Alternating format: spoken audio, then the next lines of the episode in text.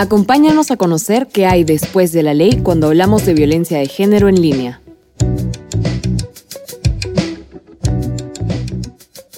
Hola, ¿qué tal? Mi nombre es Lucía León y yo soy parte del equipo de investigación y acompañamiento en Después de la Ley. El día de hoy está con nosotros Denise. Ella es hiperamiga y es también anterior líder del proyecto. Y vamos a conversar con ella sobre las características de una investigación feminista y el aporte que puede tener este enfoque cuando abordamos temas de violencia de género en línea. Denise es socióloga y especialista en desarrollo internacional y ha sido directora de investigación y programas en Hiperderecho. Actualmente desarrolla contenido sobre seguridad digital holística en la organización Tactical Tech y cursa una maestría sobre tecnología y políticas públicas en Londres. Bienvenida, Denise. Gracias, Lucía, por la invitación. Es muy bonito estar acá conversando contigo de este proyecto. Gracias a ti, estoy segura que pues tus insights van a ser muy valiosos, sobre todo porque tú fuiste una de las personas que eh, primero pensó en cómo iba a ser esta propuesta metodológica para poder realizar esta investigación que en realidad suma muchísimo a lo que se ha estudiado sobre violencia de género en línea en el país y en la región. Entonces lo primero que yo quería preguntarte es, pensando justamente en este momento en el que idearon cómo iba a ser... Eh, la metodología del proyecto. ¿Qué crees que hace que una investigación sea feminista? Uy, a ver, bueno, en verdad esa es una pregunta casi filosófica, porque en verdad el feminismo es tan diverso que creo que no se puede dar una respuesta absoluta sobre cuáles son las características de una investigación feminista, ¿no? Pero tal vez iría unos pasos más atrás para contarte como por qué quisimos tener una metodología feminista en este proyecto. Eh, me imagino que ya lo han ido conversando en otros episodios del podcast, pero después de la ley como proyecto de investigación nació como respuesta a una investigación previa que hicimos en Hiperderecho en el 2018, que fue Conocer para Resistir.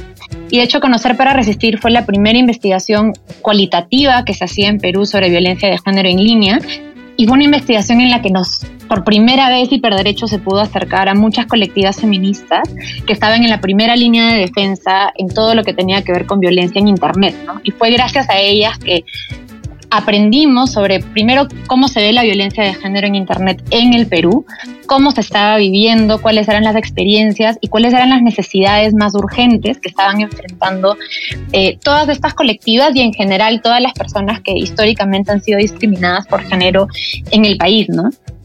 Y estas colectivas nos, primero que confiaron muchísimo en nosotras y en el equipo de Hiperderecho, nos contaban sus historias, sus vivencias y nos ayudaron a entender que era un problema sumamente complejo, que la violencia de género en Internet estaba muy arraigada en problemas estructurales, en, en las estructuras patriarcales que todavía están instaladas no solo en Perú, sino en Latinoamérica, en el mundo, y que hablar de violencia de género en Internet no era tan sencillo como simplemente dar, por ejemplo, no sé, un taller de seguridad digital y que si te protegías en Internet te protegías de la violencia, sino teníamos que hablar de los problemas estructurales y de las barreras estructurales que existían en el país.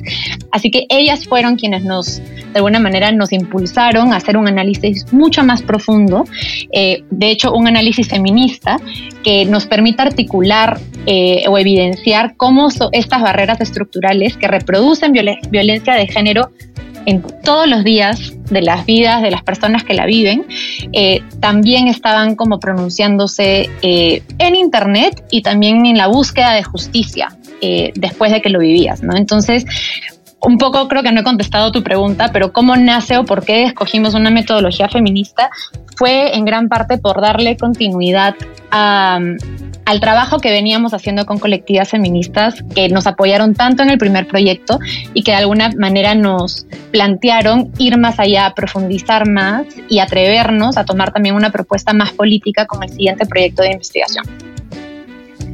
O sea, entiendo que una parte importante es el trabajo que realizaron con colectivas, ¿no? Entonces eso, por ejemplo, me dejó pensando, ¿tú crees que sería posible que una investigación que simplemente en el marco teórico recoge la idea de violencia estructural o de violencia contra la mujer sea necesariamente feminista? O sea, ¿crees que hayan algunos otros matices que hacen que no sea siempre así? Creo que es un, elemento muy importante, ¿no? Entonces, si pensamos en, el proceso de cómo se diseña o cómo se planea una investigación, tienes, digamos, primero la formulación del problema o, cuando enmarcas el problema, luego tienes el proceso de levantamiento y de síntesis de la información y finalmente tienes el proceso de divulgación de la información. Y un planteamiento feminista tiene que estar presente en estos, en todas estas fases. Eh, lo que te acabo de contar creo que fue eh, digamos, parte de la primera fase de cómo queríamos enmarcar al, problema en esta nueva investigación que era después de la ley. Y, empezaría por ahí, ¿no? Una investigación feminista busca reconocer y, y, enunciar que tiene un punto de vista, quiere situarse abiertamente, de manera transparente, en un contexto donde existen relaciones de poder, que en el caso de nuestro proyecto eran relaciones de género o las estructuras patriarcales que estábamos denunciando. Y además un proyecto feminista busca ir más allá y no solo evidenciar estas relaciones de poder, pero busca transformarlas, busca desmantelarlas. Eh, entonces, enunciar este punto de vista era nuestra manera de ser transparentes también sobre cuáles eran los sesgos que existían dentro del equipo, lo que queríamos lograr. Eh, en nuestro caso, muchas personas dentro del equipo nos consideramos feministas, aliadas o en proceso de aprendizaje sobre el feminismo y eso definitivamente estaba influenciando nuestro acercamiento al problema.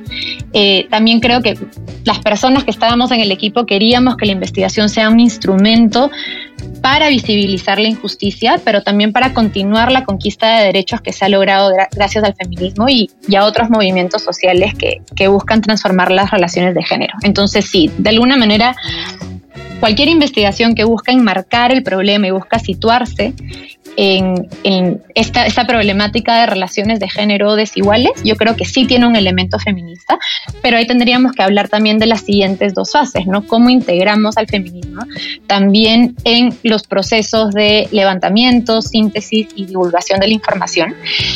En nuestro caso, creo que eso fue la parte más retadora y diría poderosa del proyecto porque teníamos que diseñar un proceso que en la medida de lo posible se elimine o se minimicen las relaciones extractivas que suelen existir dentro de un proyecto de investigación. Es muy común que en las ciencias sociales, cuando se hace trabajo de campo o se busca hacer entrevistas, acercarte a una comunidad, eh, muchas veces, de manera inclusive inconsciente, a veces se reproducen relaciones extractivas donde las personas que investigan llegan, extraen toda la información que es útil para la para el proyecto y luego se retiran sin tomar en consideración qué es lo que se puede activar en ese proceso, qué afectividades se pueden activar, qué memorias se pueden activar o cómo las personas con quienes se trabajó realmente puedan beneficiarse del proyecto también, ¿no? Entonces creo que en Hiperderecho realmente le dedicamos muchos meses, te diría más de seis meses del proyecto, solo en pensar cómo logramos que este proceso no sea extractivo y que sea colaborativo y que sea lo más horizontal posible. Me imagino que en otros episodios ya han abordado cuál fue el diseño de la investigación, pero una parte muy importante de la investigación era trabajar con cinco personas que ya que habían vivido violencia de género en Internet y que buscaban denunciarlo frente al sistema de justicia y que nos dieron permiso y la oportunidad de acompañarlas en ese proceso de búsqueda de justicia, ¿no? Entonces, muchos de los procesos eh, influenciados por valores feministas que teníamos instalados, era, por ejemplo, cómo lograr que estas cinco personas sean quienes definen las preguntas de investigación y la dirección del proyecto. Cómo logramos que ellas también diseñen o tengan mucho, mucha agencia en el proceso de levantamiento de la información.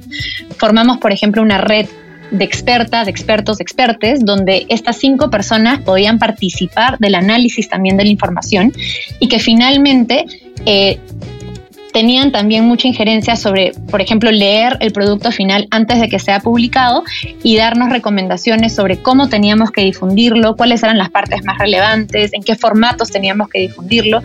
Eh, entonces, en ese sentido, nosotros nos veíamos como un puente desde el cual podíamos movilizar los recursos que tenía Hiperderecho para que estas personas tengan todo el poder de decisión posible dentro del proyecto de investigación. Así que creo que esa parte del proceso fue muy retadora, pero muy importante para que, como te digo, no sea un proceso extractivo eh, y para que estas cinco personas tengan la posibilidad de expresar y retirar su consentimiento a lo largo del proceso, ¿no? Porque en una investigación feminista que se propone no ser extractiva, donde hay consentimiento, tienen que haber canales y procesos donde el consentimiento sea informado y exista consentimiento, pero que también sea dinámico y que si mañana la investigación se vuelve, se vuelve muy dolorosa, muy incómoda, dañina, etcétera, todas las personas tengan mecanismos seguros y claros para retirarse de la investigación, ¿no? Y eso estaba muy atado también a, la ética de cuidado que queríamos integrar en los procesos, que si quieres lo, lo hablamos en otra pregunta, pero creo que eso fue bien importante en esa segunda etapa. Y acá voy a parar antes de hablar de lo siguiente, en caso quieras hacer alguna pregunta adicional. Sí, justamente eh, yo te escuchaba hablar y estaba reviviendo una, eh, algunas cosas que hemos estado conversando precisamente en estas semanas, en las que hemos estado volviendo en el equipo como a mirar los cimientos o estas ideas fundacionales de, después de la ley.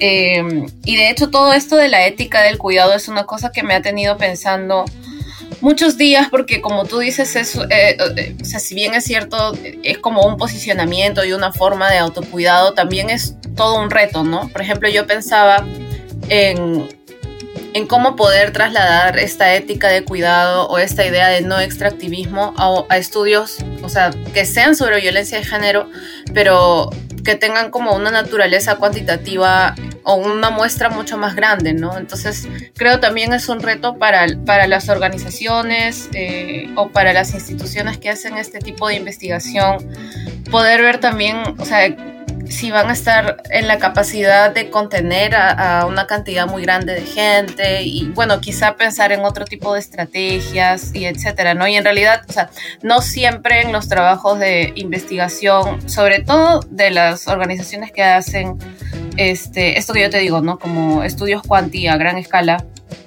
está presente este tipo de protocolos, ¿no? Entonces, sí, me parece pues todo un reto, todo un desafío, no sé qué piensas tú. Sí, totalmente, totalmente. O sea, creo que investigar violencia en general, independientemente del método que estés utilizando, va a crear de manera inevitable retos para el bienestar, para la salud mental, física de todas las personas que participan de un proyecto, no tanto las personas que eran parte del equipo de hiperderecho en nuestro caso, pero también todas las personas que entran en contacto con el proyecto inevitablemente van a tener que en algún momento van a tener que pensar sobre violencia, se pueden gatillar recuerdos muy dolorosos, se pueden generar procesos afectivos que son muy complejos de contener, ¿no? Eh, y desde Hiperderecho nosotros sentíamos mucho compromiso eh, con las cinco personas que, que, decidieron contarnos nuestros casos y que nos permitieron acompañarlas en su camino por la justicia. Eh, pero creo que algo que no anticipamos con toda honestidad es el impacto que el proyecto iba a tener sobre el equipo de investigación. Y creo que eso fue como algo que, que, nos dimos cuenta después de los primeros seis, siete meses, que todas las personas que estábamos participando en el proyecto sentíamos una tensión súper fuerte, porque había mucho desgaste, había mucho dolor, tristeza por hablar constantemente de violencia de género. La mayoría, la gran parte del equipo éramos eh, mujeres y personas que de alguna manera estaban involucradas eh, de manera directa o indirecta con el movimiento feminista. Entonces teníamos una sensibilidad muy fuerte por el tema y tener que conversarlo, tener que levantar datos sobre cómo, por ejemplo, el sistema de justicia eh, no está protegiendo a las personas que van a denunciar y lidiar con esa frustración todos los días, leer las noticias de manera continua para mantenernos al tanto y ver, por ejemplo, la impunidad que existe sobre estos casos en medios de comunicación, en redes sociales, en la justicia misma. Entonces, no teníamos procesos para contener todos estos sentimientos que se estaban generando, estas sensaciones, estos efectos sobre el cuerpo y la mente, ¿no? Entonces creo que gracias a todas las personas que estaban participando del proyecto que felizmente empezaron a anunciarlo, empezaron a hablarlo, empezamos a tener conversaciones muy importantes sobre esto.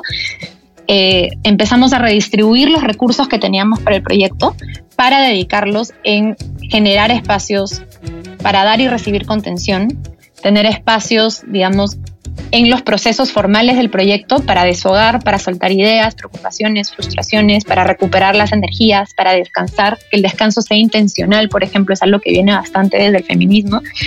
Em, y creo que como tú mismo dices, o sea, cualquier persona que está diseñando un proyecto de investigación, si toma todos estos procesos en cuenta, eso va a tener un impacto sobre los recursos, cómo vas a utilizar los recursos que tienes. Si tienes recursos limitados, vas a tener que considerar que cierto, cierta cantidad de tus fondos o cierta eh, cantidad de tus recursos van a, obligatoriamente tienen que ir, irse dedicados a cuidar a las personas que van a participar de tu proyecto.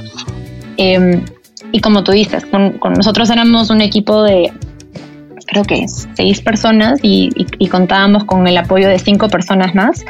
Eh, creo que hacer esto a gran escala debe ser sumamente retador, pero por eso es tan importante la ética feminista, ¿no? Eso es lo que, eso es lo que nos enseña, cómo lo priorizamos y cómo lo ponemos en el centro del diseño de la investigación. Gracias, Denise. ¿Y tú crees como, crees que haber enunciado esta investigación como una investigación feminista hizo alguna diferencia? O sea, dentro de esta idea de, de situar el conocimiento, situarlo específicamente como una metodología feminista, ¿crees que aportó algo al momento de, ejecutar el proyecto, por así decirlo. Em, sí, de todas maneras. O sea, creo que para empezar, como te contaba hace unos minutos, eh, inicialmente queríamos que sea un tema de transparencia y de como continuidad con el trabajo que veníamos haciendo con colectivas feministas.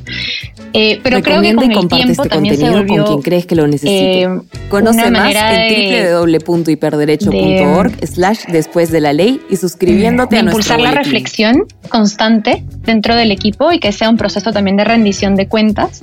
Eh, si nosotros queríamos tener un, un proceso feminista, ¿cómo podíamos asegurarnos de que realmente lo estábamos plasmando en nuestros procesos? Lo que te acabo de contar, ¿no? O sea, de hecho hubo muchos momentos en los que estos momentos intencionales de descanso, eh, creo que nos sentíamos eh, muy comprometidas con de todas maneras generar estos espacios para vivir esa ética feminista que estábamos promulgando en nuestros blogs, en, nuestros, en nuestra investigación, también queríamos vivirla, queríamos ser consecuentes. Entonces creo que enunciarte como feminista de alguna manera genera un compromiso eh, y te obliga a, todos los días a, revisar tus propios sesgos, revisar si hay relaciones de poder dentro de tu equipo, dentro del trabajo que estás haciendo y tratar de ir minimizando estas posibilidades que se generan dentro de una investigación de, a veces generar daños. O sea, lo último que, que uno quiere en una investigación es, es generar daños o generarle dolores, frustraciones, eh, en fin, eh,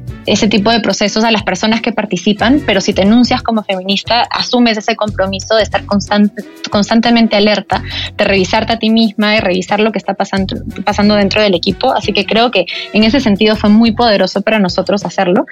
Y también creo que fue una manera de mantener eh, continuidad con el trabajo que se está haciendo desde las bases. Como te dije hace unos minutos, queríamos que esta investigación sea un pasito más en la conquista de, derechos que, se está generando en el país gracias a la lucha feminista. ¿no? Nosotras con esta investigación no íbamos a resolver los problemas estructurales que estábamos evidenciando, pero sí queríamos ser parte y comprometernos y ser aliadas de esta lucha que se está dando en las bases eh, por colectivas que están todos los días viviéndolo. Entonces sí, sí creo que era importante también tener ese posicionamiento para no solo generar esas alianzas, sino para demostrar nuestro compromiso ¿no? Eh, con, con todas las personas que habían confiado en nosotros y que querían lograr los mismos objetivos.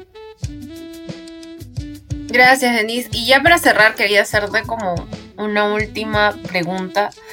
¿Crees que puede hacerse una investigación sobre violencia de género sin un enfoque feminista?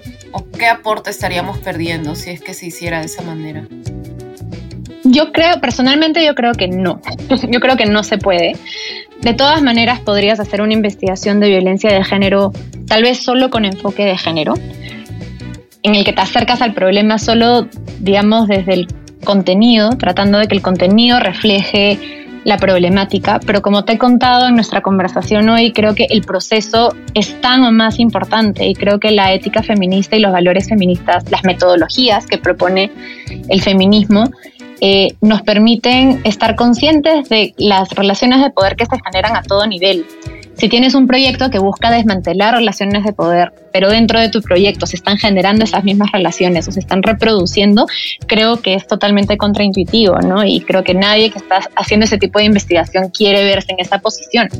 Entonces, de hecho, por eso te comentaba al inicio, hay estas tres fases de investigación y es bien importante eh, el feminismo te aporta esta posibilidad de repensar cómo formulas tus preguntas, cómo vas a interactuar, cómo, vas a, cómo van a ser las relaciones con todas las personas que se involucran en el proyecto, e inclusive cómo lo vas a difundir. Hay muchas investigaciones de violencia de género que, por ejemplo, están escritas con un vocabulario sumamente académico o sumamente legal, que eso ya de por sí crea limitaciones y crea barreras al conocimiento. Entonces ahí, por ejemplo, solo al publicarla de esa manera ya estás generando una relación de poder que de repente podrías desmantelar si consideras estos valores feministas de la accesibilidad y, la y de equidad desde el diseño del proyecto. Y eso es algo en lo, de lo que fuimos muy conscientes e intencionales en, después de la ley también, ¿no? O sea, queremos generar la evidencia, pero cómo divulgamos esta evidencia de tal manera que no vamos a excluir a, nadie de esta información o que las personas que más lo necesiten la van a poder la van a poder conseguir de todas maneras. Entonces teníamos diferentes mecanismos, teníamos talleres, teníamos eh, conversatorios, teníamos eh, folletos, guías. Eh, de hecho, nos apoyábamos mucho en el trabajo de diseño que realizaba Cata Aguirre, que lograba transmitir todo este, todo este contenido que puede ser de repente muy difícil de leer, muy incómodo de leer, de la forma más lúdica, más amigable y más aurora posible, ¿no? Entonces, creo que si alguien quiere investigar violencia de género sin tomar en cuenta todos, estas, todos estos procesos eh, que fundamentalmente pueden crear eh, relaciones mucho más equitativas a lo largo del proyecto, creo que es, un riesgo muy grande que no vale la pena tomar, ¿no? Entonces yo sí recomendaría a cualquier persona que está escuchando este podcast que, que consideren eh, implementar o informar sus proyectos con esta metodología más allá del tema. Creo que inclusive puedes tener investigaciones feministas que no sean sobre violencia de género, pero que al hacer desmantelas relaciones de poder que de igual manera estás trabajando por medio de esos procesos por una sociedad más justa y más equitativa, ¿no? Muchas gracias, Denise. Se nos acabó el tiempo. A mí me encantaría quedarnos hablando sobre divulgación de la información, porque pues es un tema con demasiadas aristas, incluso pensando más allá del género, ¿no? En esta idea de hacer accesible el conocimiento. Espero en realidad que, que esta serie de podcast también sea, sirva como estrategia para eso, ¿no? Para seguir conversando sobre estos temas, quizá desde otras plataformas, no, no siempre desde la palabra escrita. Eh, pero quería agradecerte un montón por habernos acompañado hoy. De hecho, ha sido un capítulo súper interesante, un montón de, de, ideas que, que además necesitas escuchar en este momento. Y pues te mando, te mando un fuerte abrazo, Denise, y te agradezco muchísimo. Chao. Un abrazo a ti también, Lu. Muchas gracias por invitarme. Bye, nos vemos. Este fue un podcast de Hiperderecho, basado en la investigación y acompañamiento sobre la atención de casos de violencia de género en línea para alcanzar la justicia de género.